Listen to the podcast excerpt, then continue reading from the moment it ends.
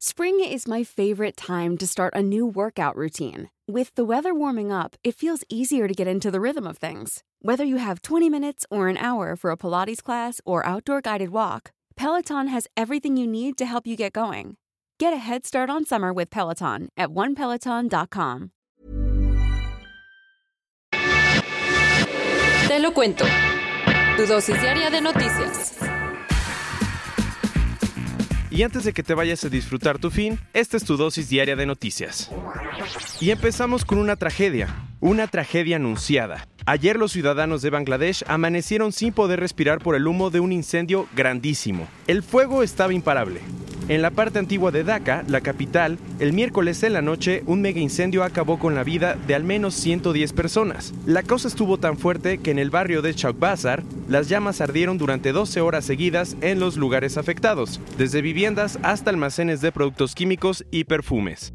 Lo peor fue que el fuego se extendió súper rápido por los combustibles y químicos de las bodegas y terminó alcanzando a las personas que caminaban por la zona. Lo grave es también que Shock Bazaar es conocido por ser un barrio con pésima planificación, pues tiene muchísimas viviendas y varias fábricas mal acondicionadas y sin normas de seguridad. La situación es tal que según el grupo ambientalista Bangladesh Porivesh Bachao Andolon, hay mil fábricas de productos químicos y de esas 850 son ilegales fatal. Para que te des una idea de algunos de los accidentes que ha habido, hace nueve años un incendio mató a 120 personas y en 2013 el colapso de una fábrica acabó con la vida de otros 1.100 trabajadores. Y en más detalles sobre esta situación, en los últimos años el gobierno ha registrado estas fábricas e incluso ha ordenado el cierre de algunas para tratar de acabar con los problemas. Aunque en teoría esto suene perfecto, en la práctica las autoridades no han regulado a las industrias como se debe. Después del incendio de esta semana, varios colectivos ambientalistas salieron a decir que si el gobierno de Dhaka hubiera seguido las sugerencias y normas que los planificadores urbanos le hicieron después del accidente de 2010, la tragedia de este miércoles simplemente no hubiera pasado. Y pasando a otras noticias, no hay luz al final del túnel. La mala racha de Tesla sigue, pues esta semana la empresa de autos eléctricos recibió dos golpes bajos. Resulta que Consumer Reports, una revista estadounidense reconocida por hacer pruebas de productos, retiró su recomendación del modelo 3 de Tesla porque el automóvil tiene algunos problemitas. ¡Auch!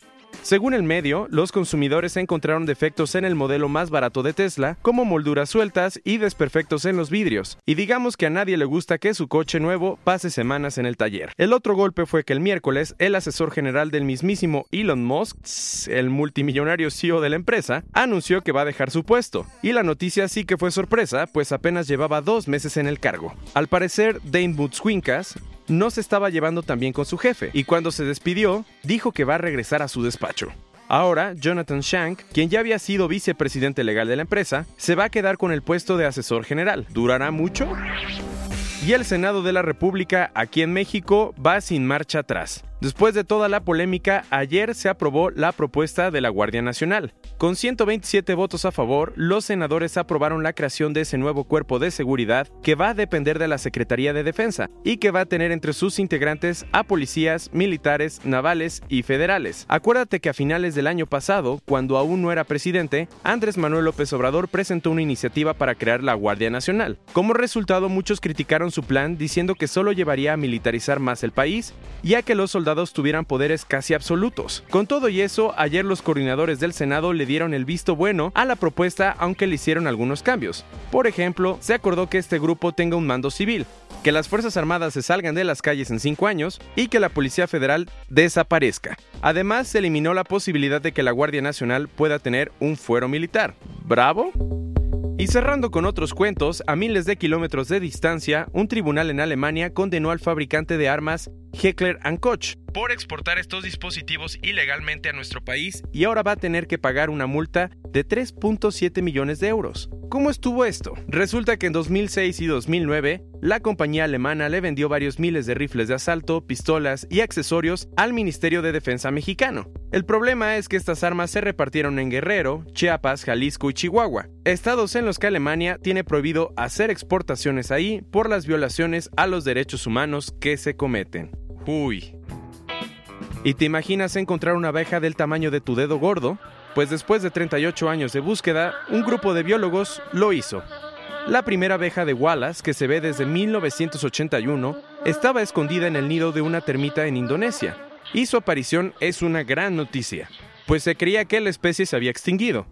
Por si no te suena nada, este insecto puede llegar a medir 4 centímetros. Es cuatro veces más grande que la típica abeja. Tiene la mandíbula parecida a la de un escarabajo y hace nidos a prueba de termitas. Y si hay quienes están más que asustados son los españoles, pues el domingo pasado una mujer murió después de comer en el Reef, un restaurante de Valencia con una estrella Michelin. De terror. Aunque todavía no se sabe qué provocó la muerte de la mujer de 46 años, que fue al lugar con su hijo y su esposo, las autoridades están haciendo todo para llegar al fondo del asunto. De momento han entrevistado a 75 personas y han encontrado que al menos otros 29 clientes que estuvieron ahí entre el 13 y el 16 de febrero se intoxicaron. Y cerrando la dosis diaria de noticias, resulta que el nuevo documental sobre Michael Jackson Living Neverland está causando muchísima polémica. Ayer, la familia del rey del pop demandó a HBO por tratar de transmitir el cortometraje que muestra los testimonios de dos hombres que dicen que Jackson abusó sexualmente de ellos cuando tenían menos de 10 años. Los herederos de la estrella están haciendo todo para impedir que salga el material y dicen que si se difunde, el canal va a violar una cláusula de no desprestigio de un contrato de 1992 que tenía con el cantante, y que eso le costará mucho dinero. Aquí estuvo tu dosis diaria de noticias del viernes con Te lo cuento. Mi nombre es Diego Estebanés y puedes escucharnos dando clic el lunes.